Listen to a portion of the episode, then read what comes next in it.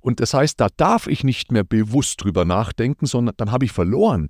Was ist da der Unterschied zu dem Training, was wir machen? Weil ich erlebe es nämlich auch so, ich trainiere so lange schon, seitdem ich 16 bin, trainiere ich schon.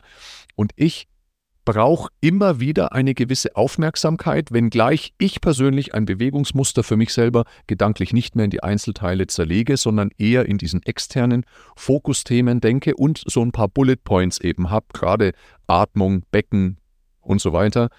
Ähm, aber es sind keine Teilbewegungen mehr, die ich mir vorstelle.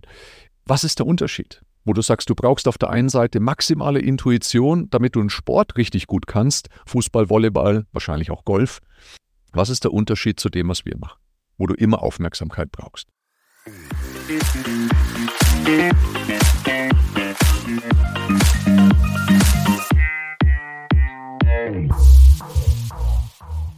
Herzlich willkommen zum Athlet des Lebens Podcast, dein Podcast rund um die Themen funktionelle, sinnvolle Bewegung, funktionierende, umsetzbare Ernährungsstrategien, nachhaltige Regenerationsmaßnahmen und das große Feld der eigenen Persönlichkeitsentwicklung und Potenzialentfaltung. Und äh, ich darf begrüßen wieder einmal heute und für alle Zeiten an meiner Seite der der Corby, Thomas, hi. Hi Corby. Ähm, was hast du uns heute mitgebracht oder was haben wir uns ausgedacht? Wir haben jetzt viel über Persönlichkeitsentwicklung geredet und haben gedacht, dass wir heute mehr in diesen Bewegungsbereich nochmal gehen wollen. Ja, also erstmal fällt mir gerade auf, dass das Mikro auf der anderen Seite steht. Wie sonst. Von dem her muss ich meinen Kopf ein bisschen verrenken, um dich auch anzugucken. Ähm, worüber wollen wir heute reden? Wir haben wahnsinnig viel die letzten Male über mentale Themen gesprochen, über coachende Themen, über teilweise auch Business-Geschichten und so weiter. Ähm, Heute wollen wir wieder einmal den Weg zurückfinden in den Bereich Bewegung und ähm, Funktionalität von Bewegung. Das spannende Thema, wie ich finde, und da gibt es ja ganz unterschiedliche Ansätze, ist dieses große Feld des Bewegungslernens. Muss man vielleicht dazu sagen, dass äh, richtig einmal muss man vielleicht dazu sagen, ah, viel besser. So, das schneiden wir nicht raus. Für die Zuhörer, wir haben nur noch mal kurz die Mikros gerichtet. So, jetzt sollte es funktionieren. Ähm, spannendes Feld, ganz unterschiedliche, ganz unterschiedliche Themen äh, oder ganz unterschiedliche Ansätze zu dem Thema Bewegungslernen. Und äh, wenn wir in die Fitnessstudio-Welt schauen, ist es ja häufig so, du kriegst eine, eine, eine Einweisung in die Geräte und dann arbeitest du und ackerst halt richtig im Kraftbereich. Ne? schön geführt und kannst relativ wenig falsch machen, kannst aber vielleicht dann doch mehr falsch machen, als viele glauben. Ähm, baust sehr, sehr schnell dadurch auch spezifische Kraft auf an diesen Geräten ähm, aber die große Thematik ist, erweiterst du deine Bewegungsoptionen, erweiterst du deine Bewegungskompetenz dadurch, also im Sinne von, kannst du deinen Körper in alltäglichen Situationen auch wirklich besser benutzen? Oder hast du einfach nur strukturell mehr Körpermasse im Sinne von mehr Muskulatur was ja auch super ist. Ne? Also sagen wir endokrines System, Myokinausschüttung, Immunsystem, Longevity, das Thema. Ganz, ganz groß. Allein wenn du mehr Muskelmasse hast, ist das ein Riesenvorteil. Aber wir glauben eben ganz fest daran, es geht ja besser. Also es geht darum, Muskulatur aufzubauen und gleichzeitig eben auch seine Bewegungsoptionen oder Bewegungskompetenz zu erweitern. Und darüber wollen wir heute sprechen. Wie gelingt denn uns das? Was sind unsere didaktischen Konzepte? Bewegungsoptionen, sprich, das ist das gleiche Wort in meinen Augen, Bewegungskompetenz unserer Kunden zu erweitern. Was machen wir denn da didaktisch und gibt es da einen goldenen Weg oder gibt es da unterschiedliche Herangehensweisen? Auch in, in Sportarten gibt es ja didaktische, methodisch-didaktische Konzepte und unterschiedliche Überlegungen und eben Herangehensweisen. Und darüber wollen wir heute ein bisschen sprechen. Wie machen wir das? Was glauben wir? Was ist eine gute Geschichte? Und äh, ja, das ist das Thema heute. Genau. Ähm, die Frage, gibt es einen optimalen Weg? Ähm, es gibt immer den optimalen Weg situativ angepasst. Ähm, sowohl habe ich jetzt einen Neuling, habe ich jetzt ähm, jemanden, der noch nicht viel im Krafttraining war oder wenig Bewegungskompetenz hat, habe ich einen anderen goldenen Weg, als wenn ich jetzt ähm, einen freizeitbreiten Sportler habe, der schon sehr viel Trainingserfahrung hat, der schon einen anderen Weg gegangen ist. Dann gibt es auch den optimalen Weg, aber der ist anders. Hm. Das heißt also, es gibt nicht diesen, diesen Goldstandard, wo ich sage, das mache ich mit jedem. Das ist egal, ob das um, um das Bewegungslernen eines, eines neuen Bewegungsmusters geht oder ob es dann eben um, um die Instruktion äh, geht, wie ich jemanden dazu bringe, die Bewegung oder eine, eine Übung mhm. korrekt und sinnvoll auszuführen. Was sind da deine Gedanken dazu? Denn ähm, vielleicht auch mal ein Schwenk rückblickend, auch in unser Studium und in das, wie wir vielleicht früher auch gearbeitet haben. Hast du da noch Erinnerungen dran? Was waren denn da so klassische? Ich meine, du hast ja auch recht ordentlich Volleyball gespielt und so weiter.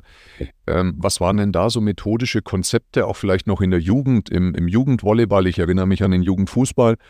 Ähm, wie, wie hat man oder was ist so der goldene Weg, um Bewegungen, spezifische Bewegungen in Sportarten zu lernen? Also wie erhöhe ich Bewegungskompetenz in verschiedenen Sportarten?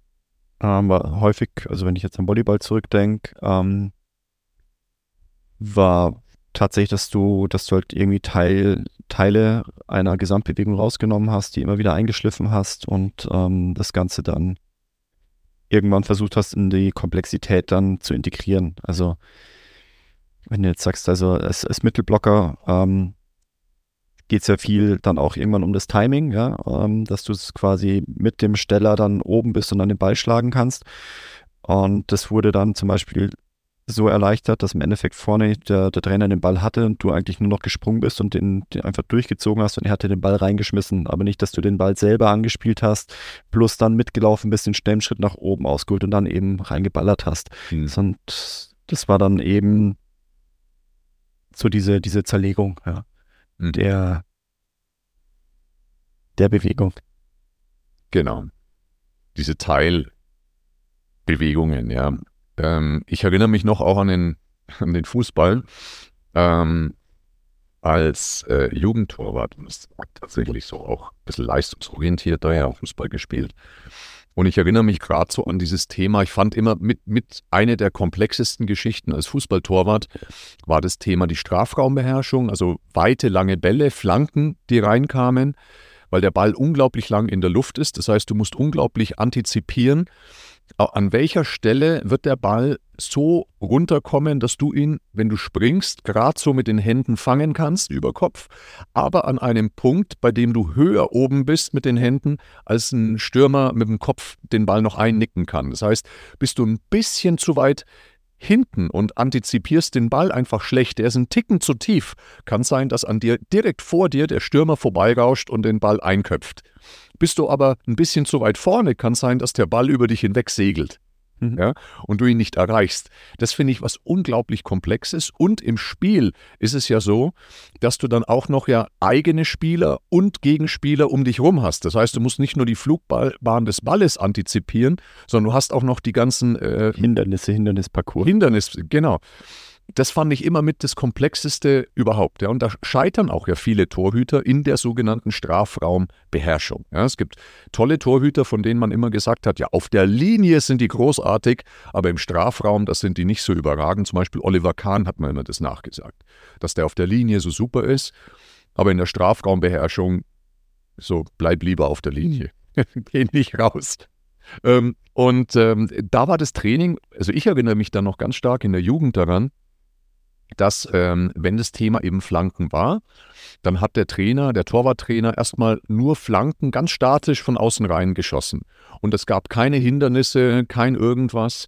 Das war, das war vielleicht so eine der ersten Übungen. Ähm, um überhaupt mal die, die Flugbahn des Balles ein bisschen besser zu antizipieren. Die Flanken kamen eher am Anfang so ein bisschen aus dem Halbfeld, das heißt, der Ball war noch nicht so lang in der Luft, war einfacher zu antizipieren. Und dann kamen die Bälle von weiter außen, das heißt, die haben höheren Bogen gehabt, eine größere Kurve, längere Flugbahn und so weiter. Ähm, dann ging es irgendwann so weit, dass dann der zweite Torwart, der auch in dem Torwarttraining teilgenommen hat, der hat quasi den Stürmer simuliert. Also es war ein Gegenspieler dabei. Irgendwann hast du auch nochmal weitere Spieler dazu ge geholt oder ähm, es gibt so, so, so Dummies, so Figuren, die du aufstellen kannst. Und die kamen dann auch irgendwann mit rein. Das heißt, das Ding wurde immer komplexer und auch diese Flanken wurden immer schärfer geschossen, dann irgendwann auch nicht mehr statisch mit dem ruhenden Ball, sondern aus einer hohen Spieldynamik raus. Und somit wurde es immer ähm, die Spielsituationen wurden stärker simuliert. Aber am Anfang hat man Teildinge rausgenommen. Ich erinnere mich zum Beispiel auch noch, bevor dann überhaupt der Gegenspieler kam, gab es eine Vorübung und zwar der Torwarttrainer hat, war ganz nah bei uns gestanden. Es gab diesen anderen Torwart, der hat den Stürmer simuliert und der Torwarttrainer war vielleicht fünf Meter vor uns gestanden, hat den Ball mit den Händen hochgeschmissen und äh, der Torwart, also ich musste mit den Händen zum Ball hoch und der, der andere Torwart hat den Stürmer simuliert und hat versucht, mich wegzudrängen. Also auch eine sehr vereinfachte äh, Spielsituation. Und somit wurde das immer komplexer. Ja, also man hat Teilelemente rausgenommen und dann hat man die einzelnen Teile wieder zusammengefügt. Das ein anderes Beispiel, was wir auch einige Jahre begleitet haben, war ja das Konzept Logical äh, Golf. Das heißt, den Golfsport eben auch so aufzubrechen, also gerade auch den, den, den Abschlag, so aufzubrechen, was sind denn die einzelnen Bedürfnisse an Biomechanik und was sind denn die einzelnen Teilelemente einer Bewegung. Ja. Ja, im Endeffekt haben geht es immer ja wieder um das motorische ähm, Lernen und dann geht es sowohl, dass du, dass du die, die Hüfte schlussendlich äh, für den Rückschwung, dass du und die Schulter für den Rückschwung eben als Teilbewegung trainiert hast, um immer wieder in den, sag ich mal, gleichen Startpunkt zu kommen. Mhm. Und dann eben dann auch durch die, mit der Hüftrotation, Schulterrotation eben, dass du immer in den gleichen ähm, Endpunkt kommst, sag ich jetzt mal nur von der, von der Hüft- und, und Schultergürtelrotation und dann konntest du dann im Endeffekt noch die Arme mit reinnehmen, bis du dann eben den kompletten Rückschwung, sag ich mal, simulieren konntest, eben widerstandsgeführt.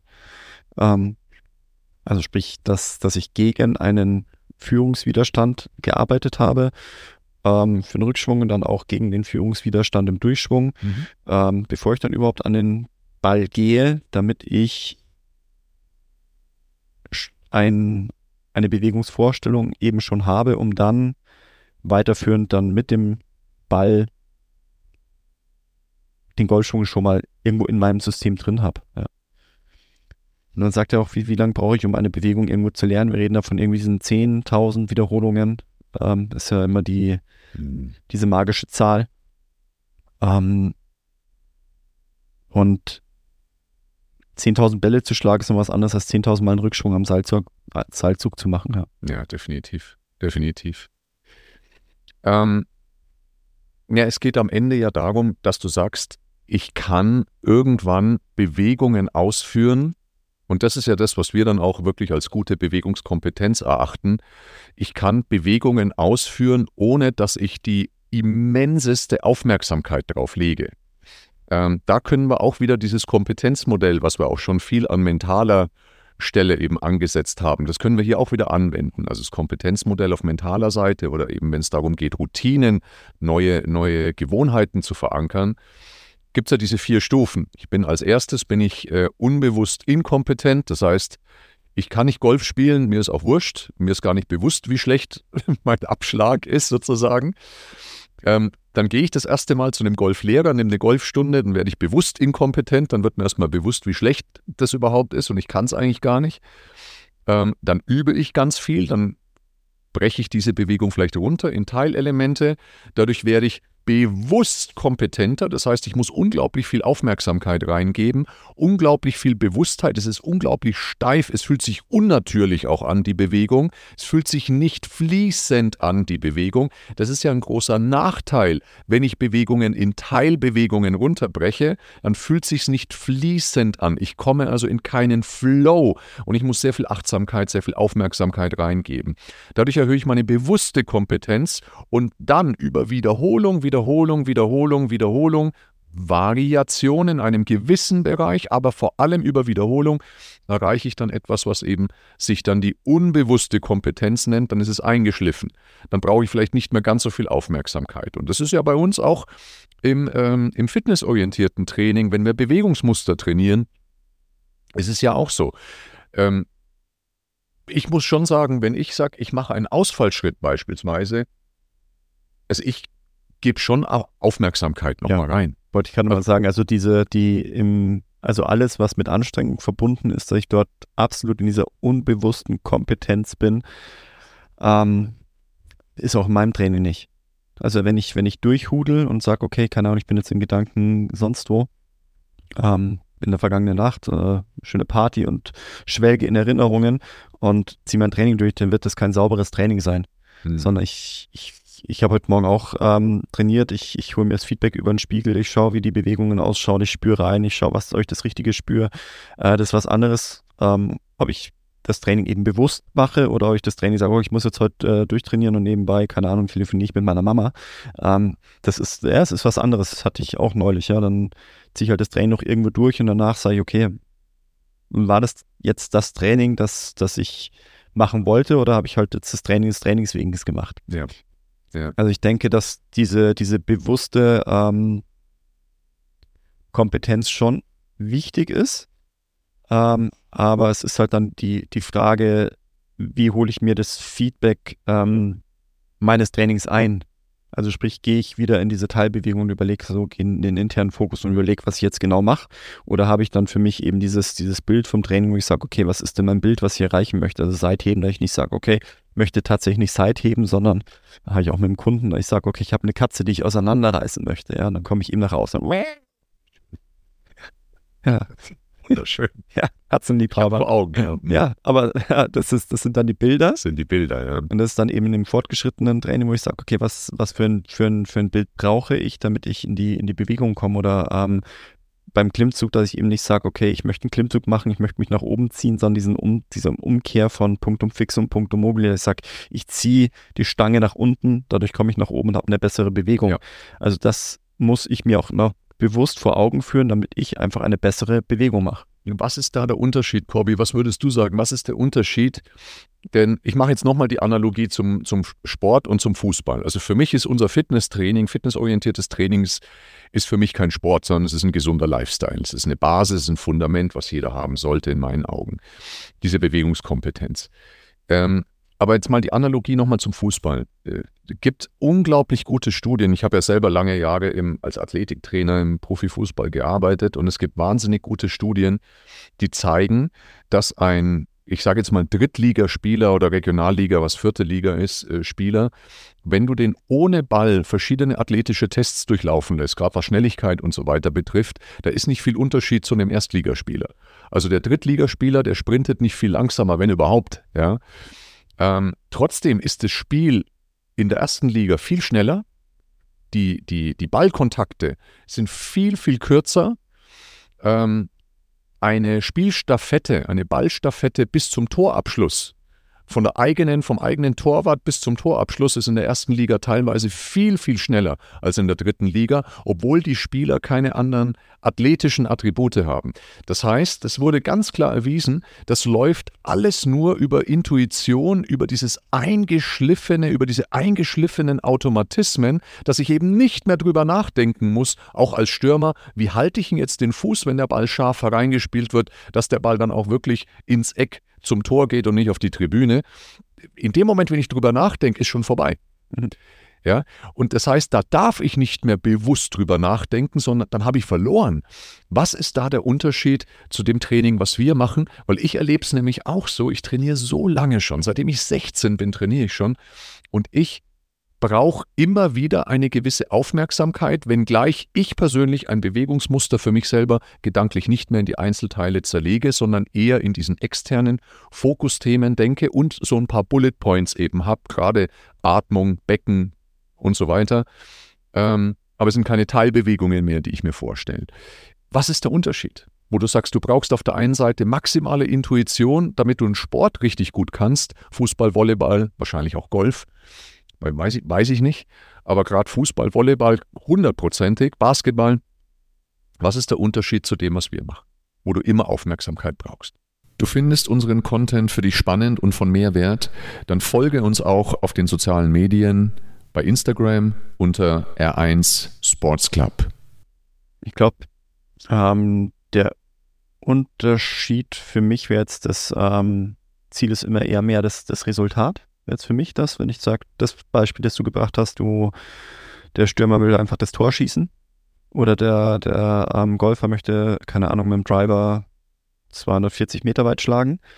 Ähm, das ist eben dieses einmalige Resultat. Hm. Ja, das wäre für mich, keine Ahnung, jetzt vielleicht so ein bisschen vergleichbar mit dem Maximalkrafttraining. Ja. Hm. Wenn ich sage, okay, ich möchte wirklich, sage ich, ich, ich, ich packe mich unter, unter die Langhantel und sage heute 80 Kilo, das packe ich, dann visualisiere ich das anders dann sage ich, okay, das, das pumpe ich einfach raus, komme was, was wolle. Stimmt. Und habe dann dieses Bild ähm, raus. Da denke ich mir nicht mehr, oh, ich ziehe jetzt die Schultern runter und ich spanne den Bauch an und ähm, schaue ich mal, ob ich die Brust merke, sondern dann ja. sage ich, okay, runter und raus. Also das wäre dieses äh, One Repetition Max. Ähm, genauso wie der, ähm, der Fußballer wahrscheinlich dann eher sagt, okay, jetzt kommt die Flanke rein und sagt, okay, ich hau das Ding jetzt rein. Oder der, der Golfer, der visualisiert, ich, ich hau das Ding über, über den Wald oder über das Wasser, ja. Ähm, gegenüber diesem, okay, jetzt bin ich kontrolliert irgendwie bei zwölf Wiederholungen und gehe in den internen Fokus und spüre ich das Ganze. Das wäre für mich ähm, der Unterschied. Ich glaube, das Maximalkrafttraining, wenn ich so drüber nachdenke, ist, dürfte ähnlich sein. Mhm. Oder ein Sprungkraft oder ähnliches, wo ich sage, okay, ich möchte dieses Resultat, mhm. ähm, dass ich wahrscheinlich nur beim Maximalkrafttraining habe. Ansonsten ist es eher so durch den Kampf und durch den, durch den Widerstand und Schmerz gehen.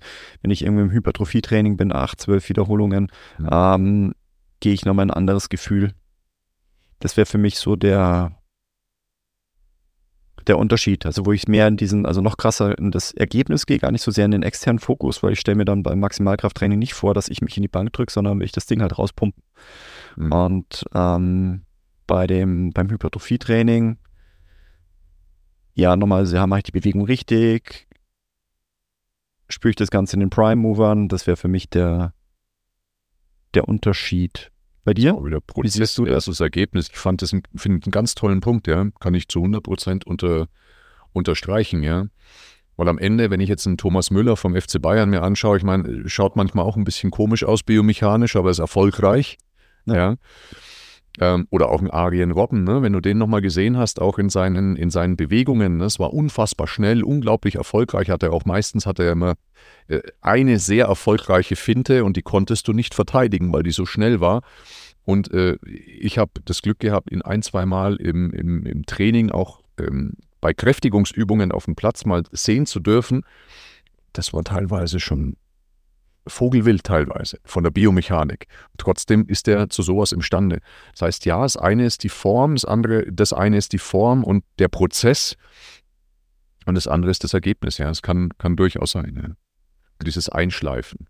Ich glaube trotzdem, dass es wichtig ist in diesem funktionellen Training einfach eine gewisse Bewegungsroutine, also eine, eine Ritualisierung von Bewegungen, eine Wiederholung von, von Bewegungen immer wieder zu generieren, damit eine gewisse ein gewisses Einschleifen auf alle Fälle vonstatten geht. Also dieses Einschleifen, eine ganz klare Vorstellung, wie die Bewegung sich anfühlt, wie die ausschaut, ist super wichtig und dann trotzdem aber noch in diesem fitnessorientierten Training, gesundheitsorientierten Training dann trotzdem die Aufmerksamkeit zu geben. Das wäre jetzt bei deinem Beispiel, es ist ja schlussendlich, sage ich mal, diese ähm, auch dieser runtergebrochene Weg dahin, wenn du jetzt sagst, der, der Stürmer, der irgendwie einen Saltfallzieher ähm, macht und ähm, keine Ahnung, der Trainer wirft ihm halt den Ball zehnmal genau dahin, wo er sein soll und er haut da, keine Ahnung, 10.000 Mal in seinen fünf Jahren Training äh, drauf und irgendwann kommt halt die Flanke mal irgendwo in diese Range, 20 Zentimeter höher, tiefer und er zieht halt durch und das Ding ist drin. Ja. Ähm, ist ja das Gleiche, wo ich sage, ähm, wir machen ein Hypertrophietraining oder ein Kraftausdauertraining, machen Liegestützen, ähm, gehen dann irgendwann ans Bankdrücken oder Kurzhandeldrücken äh, und dann kommt ja irgendwann mal das Maximalkrafttraining, wo ich sage, dann bin ich in dieser hohen Belastung drin. Das machen wir ja mit niemandem, der neu ankommt. Da sagen wir nicht, jetzt komm, schauen wir mal, was heute in der Bank geht. Weil einfach die Bewegungskompetenz nicht da ist. Die werden wir erstmal erlernen müssen und dann bauen wir eben das Ganze auf. Das Gleiche, wenn einer zum ersten Mal auf den Golfplatz kommt und der Lehrer der Golfpro sagt, komm, jetzt schauen wir mal, wie weit schlägst. Ja. ja. Das wird wahrscheinlich auch nicht passieren. Nee. Macht sicher Spaß. Ein bisschen. jetzt nochmal, wir haben ja zwei didaktische grobe Konzepte bei uns, gerade bei, bei Rookies. Am Ende ist es immer sehr individualisiert, aber grundsätzlich würde ich sagen, haben wir zwei große Unterscheidungen. Und zwar einmal, wir haben Neulinge, mit einer schlechten Bewegungskompetenz, die kommen zu uns ins 1 zu 1. Da haben wir einen anderen Ansatz, wie wir haben Neulinge, die haben eine schlechte Bewegungskompetenz und die kommen zu uns ins Kleingruppentraining. Mhm. Was ist der Unterschied? Ähm, Im 1 zu 1 habe ich deutlich, ähm, also einmal mehr Zeit, kann, kann noch individueller eben auf jemanden eingehen. Mhm. Ähm, da gehe ich ganz stark in diese in runterbrechen die Teilbewegungen. Ich sage, okay, jetzt den, ähm, wir, wir haben ja die vier Säulen, Fuß, Hüfte, Chor, Schulter, die ich ähm, für bestimmte Bewegungen dann brauche. Und das von, von der, da haben wir eine ganz klare Didaktik, dass wir sagen, wir, wir steuern erstmal den Rumpf an, dann die Schulter, dann gehen wir ins Bewegungsmuster Plank, dann machen wir die Hüfte und den Fuß und dann gehen wir zum Beispiel in den Hip Hinge. Ich sage, da haben wir zwei große Bewegungsmuster. Ähm, die Leute spüren, ich gehe ganz viel in so Feedback-Schleifen, wo ich sage, wo merkst du denn das? Schaut von der Außenansicht ist es gut, aber machst du das jetzt aus der Hüfte, machst du das mehr aus dem Oberschenkel, spürst du den Rumpf, spürst du den Rücken? Also da ganz, ganz viel ähm, über, über Feedback-Schleifen ähm, gehe ich in dieses motorische Lernen. Wenn etwas nicht funktioniert, mache ich immer noch so diesen, diesen ganz kurzen Weg, dass ich ähm, hands-on arbeite und zwar nicht ähm, assistiv. Das heißt, wenn ich möchte, dass jemand die Schultern weg von den Ohren zieht, dann sage ich nicht, okay, ich drücke jemanden die Schultern nach unten, mhm. sondern ich sage, mhm. okay, drück deine Schulter in meine Hände nach unten. Ich gebe es wieder diesen Führungswiderstand. Ähm, oder ich arbeite mit einem Band oder ähm, drücke den ziehe jemanden tatsächlich in die unerwünschte Position, damit er intuitiv gegenarbeitet. Mhm. Also Reactive Neuromuscular Training oder ähm, RNT oder ähm, paradoxe Intervention wird das genannt. Ähm, das nutze ich ganz, ganz gerne, weil ich da, ähm, sag ich mal, diesen Hands-on einen sehr, sehr schnellen Weg habe, dass jemand mhm. die Bewegung gut kann ist aber nicht der nachhaltigste. Das nachhaltigste ist eigentlich diese, sind dann diese Bilder, die ich dann kreiere. Mhm. Ja. Mhm. Und das ist bei mir im 1 zu 1 kann ich da sehr, sehr schnell, sehr, sehr gute Bewegungen rausholen. Ähm, ist ein bisschen, bisschen weniger spannend, sage ich mal, als jetzt äh, gleich zu trainieren. Ja? Dagegen, ähm, du bist ja noch tiefer im Kleingruppentraining drin. Ähm, der Unterschied? Der Unterschied, ja. Also nochmal zum Verbildlichen, Verdeutlichen ist ja das, was der Corby gerade gesagt hat, ähm, oder was du gerade gesagt hast, Corby, ist ja, äh, dass du sagst, im 1 zu 1 nehme ich jetzt zum Beispiel bei einem Ausfallschritt, also bei einem Lunge, das ist ja die Komplex, die Zielbewegung, und ich möchte ja gerade am Anfang, dass die Leute aus ihren sogenannten Prime Movern heraus diese Bewegung machen. Das wäre jetzt beim Lunge schon stärker der Hintern als der Oberschenkel. Der Oberschenkel wäre in unserer Philosophie in dem Sinne der Secondary Mover, der Hintern wäre der Prime Mover. Und ähm, da haben wir schon öfter drüber gesprochen. Wir wollen gerade beim Bewegungslernen am Anfang, dass die Leute es vor allem in den Prime Movern auch spüren, weil das häufig die Strukturen sind, die äh, zu kurz kommen, die die Leute auch schlecht spüren. Und dann, wenn sie aber fortgeschritten sind, können wir zum Beispiel beim Ausfallschritt auch derartige Variationen mit einbauen und Veränderungen mit einbauen, dass sie es auch stärker im Oberschenkel spüren, also im Secondary Mover, was dann durchaus sinnvoll ist. Nur der erste Weg ist bei uns sehr häufig über die Prime Mover. So. Und dann würde jetzt Corby, so wie er es beschrieben hat, ähm, würdest du, Corby, ja den aus der Ausfallschrittbewegung rausnehmen, würdest eine runtergebrochene Teilbewegung machen, wie zum Beispiel eine Hüftbrücke, also eine Glute Bridge, und würdest damit den Kunden dahin führen, dass er überhaupt mal mehr Perzeption, mehr Spüren des Hinterns überhaupt reinbekommt und dann integrierst du es direkt wieder in den Ausfallschritt. Also das genau. wird diese Feedback-Schleife, die du gesagt hast. In der Gruppe geht es natürlich nicht, weil ich habe sechs Leute, die haben unterschiedliche Bedürfnisse. Und wenn ich jetzt sage, wo spürt er denn den Ausfallschritt, sagen drei im Hintern, drei sagen im Oberschenkel, dann müsste ich jetzt mit den dreien, die im Oberschenkel es spüren, müsste ich sagen, jetzt machen wir die Feedback-Schleife, die anderen drei warten so lang oder keine Ahnung, funktioniert also nicht in der Gruppe. Das heißt, in der Gruppe funktionieren diese Feedback-Schleifen des Bewegungslernens anders. Da gehen wir nämlich direkt in die Bewegungsmuster rein und da lerne ich über Fehler machen. Und ich bin nicht sicher, muss ich ganz ehrlich sagen, was übergeordnet die für alle bessere Herangehensweise ist. Denn ich habe Erfahrungen gemacht, dass durchaus einige, die Mehrheit der Leute, auch über dieses Fehler machen, also ich gehe rein, mache einen Fehler in dem großen Bewegungsmuster, spüre es woanders oder es schaut optisch bisschen komisch aus. dann kriege ich Feedback und dann korrigiere ich. Plötzlich springt auch dieser Muskel, das ist immer ein komischer Begriff, aber plötzlich spüre ich es dann auch in der richtigen Zielmuskulatur, einfach nur übers Machen des Bewegungsmusters, sodass ich immer mehr auch zu dem Punkt komme, ich probiere das im 1 zu 1 auch aus. Ja, ähm, bin ich bei dir. Ich glaube, es hängt auch damit zusammen, was hast du für jemanden? Also äh, hast du jemanden, der, ähm, sagen wir, orthopädische Probleme schon hat? Ja. Ähm, da würde ich das nämlich dann tatsächlich ähm, nicht empfehlen. Also oder ich mache das dann einfach nicht. Und bei mir, ich, ich habe halt häufig auch, ähm, also viele Patienten, die halt irgendwelche äh, Themen haben, wo ich sage, ich möchte, dass es möglichst schnell, sage ich mal, annähernd perfekt ausgeführt wird, weil ich davon ausgehe, wenn wir das in einem eher nicht funktionierendem System mit Fehlern machen, dass sich die Symptomatik wieder verschlechtern könnte. Ja. Ähm, weil ansonsten jemand, der einen gesunden Organismus hat, mein Gott, wenn der mal irgendwie schlecht trainiert oder unsauber trainiert, da passiert nichts. Ist halt die Frage, mache ich das jetzt über, über fünf Jahre und ähm, trainiere schlecht, dann werde ich mich wahrscheinlich schon kaputt trainieren, gerade wenn ich dann eben nicht das Feedback habe. Wenn ich sage, okay, ich trainiere, ich mache meine Fehler, ich werde besser und ich verändere mich, passt es. Ähm, wenn ich jemanden habe, der schon jahrelang falsch trainiert hat, der braucht einfach dann einen anderen didaktischen Weg. Mhm. Mhm. Ähm, aber auch so, ich, wenn ich jetzt Patienten habe, die ähm, Schulterthemen hab, haben, ähm,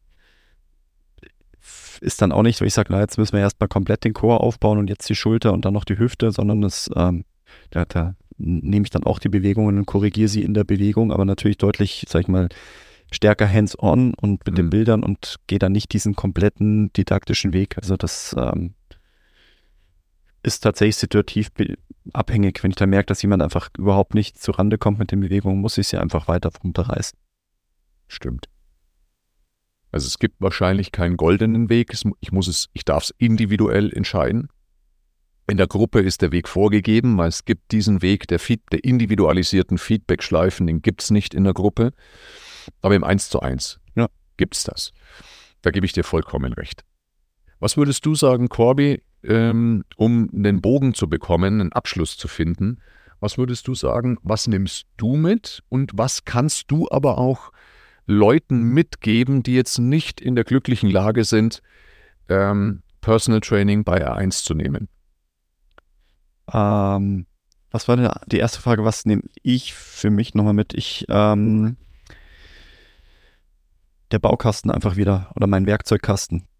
Also sprich, dass ähm, je, je gefüllter mein Werkzeugkasten ist, je mehr Wege ich kenne, umso besser werde ich äh, meinen Kunden individuell oder meinen Patienten individuell äh, betreuen können. Also nicht zu sagen, okay, das kann ich, das mache ich immer, sondern einfach zu sagen, heute nehme ich mal, keine Ahnung, das Tool, heute arbeite ich mehr über ähm, visuelles Feedback, heute gehe ich taktiler ran, ähm, einfach sich mit seinem Werkzeugkasten ein bisschen spielen und dann zu schauen, was dabei rauskommt. Und eben auch zu wissen, hey, bei dem passt es einfach nicht, hier muss ich einen ganz anderen Weg gehen. Ähm, das nehme ich nochmal für mich mit. Ähm, für diejenigen, die zuhören und nicht in den Genuss eines ähm, Personal Trainings bei R1 natürlich zu kommen, ähm, oder einfach nicht in, das, in den Genuss eines Trainers zu kommen, der ihnen da das Feedback geben kann. Ähm, was, was ich immer nochmal spannend finde, ist, sich immer wieder zu hinterfragen, für was mache ich mein Training, für was mache ich diese Bewegung. Also für was mache ich meinen Ausfallschritt? Für, warum mache ich den Plank? Warum mache ich eine, eine, eine Glute Bridge? Und dann zu überlegen, okay, ist das Ganze zielgerichtet oder mache ich die Übung der Übung wegen? Ähm, ich habe immer diese Anekdote von einem, von einem Kunden damals im Fitnessstudio, der seinen eigenen Trainingsplan geschrieben hat. Und ich habe ihn gefragt, okay, darf ich mal reinschauen? Und es stand bei, glaube ich, bei acht Übungen stand Schulter. Also es war Brustdrücken, war Latzug mit dabei und überall stand Schulter dabei. Da habe ich gesagt, warum steht denn überall Schulter? Ja, das merke ich in der Schulter.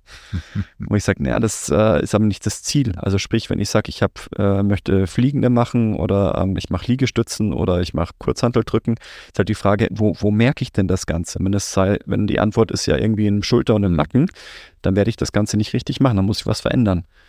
Dann, ähm, ja, Zweifel über ähm, Hilfe zur Selbsthilfe suchen. Ich sage, okay, was kann ich verändern, damit ich das Ganze so durchführe, wie ich das durchführen müsste. Und ja, es ist vergleichbar jetzt, wenn, wenn ich ein krasses Computerproblem zu Hause habe, dann warte ich auch nicht ein Dreivierteljahr, bis ich dann ähm, daran gescheitert bin und meinen Laptop oder was auch immer wegschmeiße, sondern ich hole mir halt dann die professionelle Hilfe. Und ähm, genauso, ich werde nicht anfangen, an meinem Auto rumzuschrauben, weil es quietscht, sondern ich werde einfach dann bereit sein, mir diese die Werkstatt zu suchen, damit sie das Problem beseitigt. Und ähm, das sind dann in, im Sinne der Bewegung, sind es halt die Physiotherapeuten, die Personal Trainer, die Trainer. Ähm, und dann sollten wir uns das wert sein, eben dann auch für unseren Körper da eben professionelle, Hilf professionelle Hilfe uns ähm, zu nehmen. Ja. ja. Prima. Cory. Dann beschließen wir es, oder? Jawohl.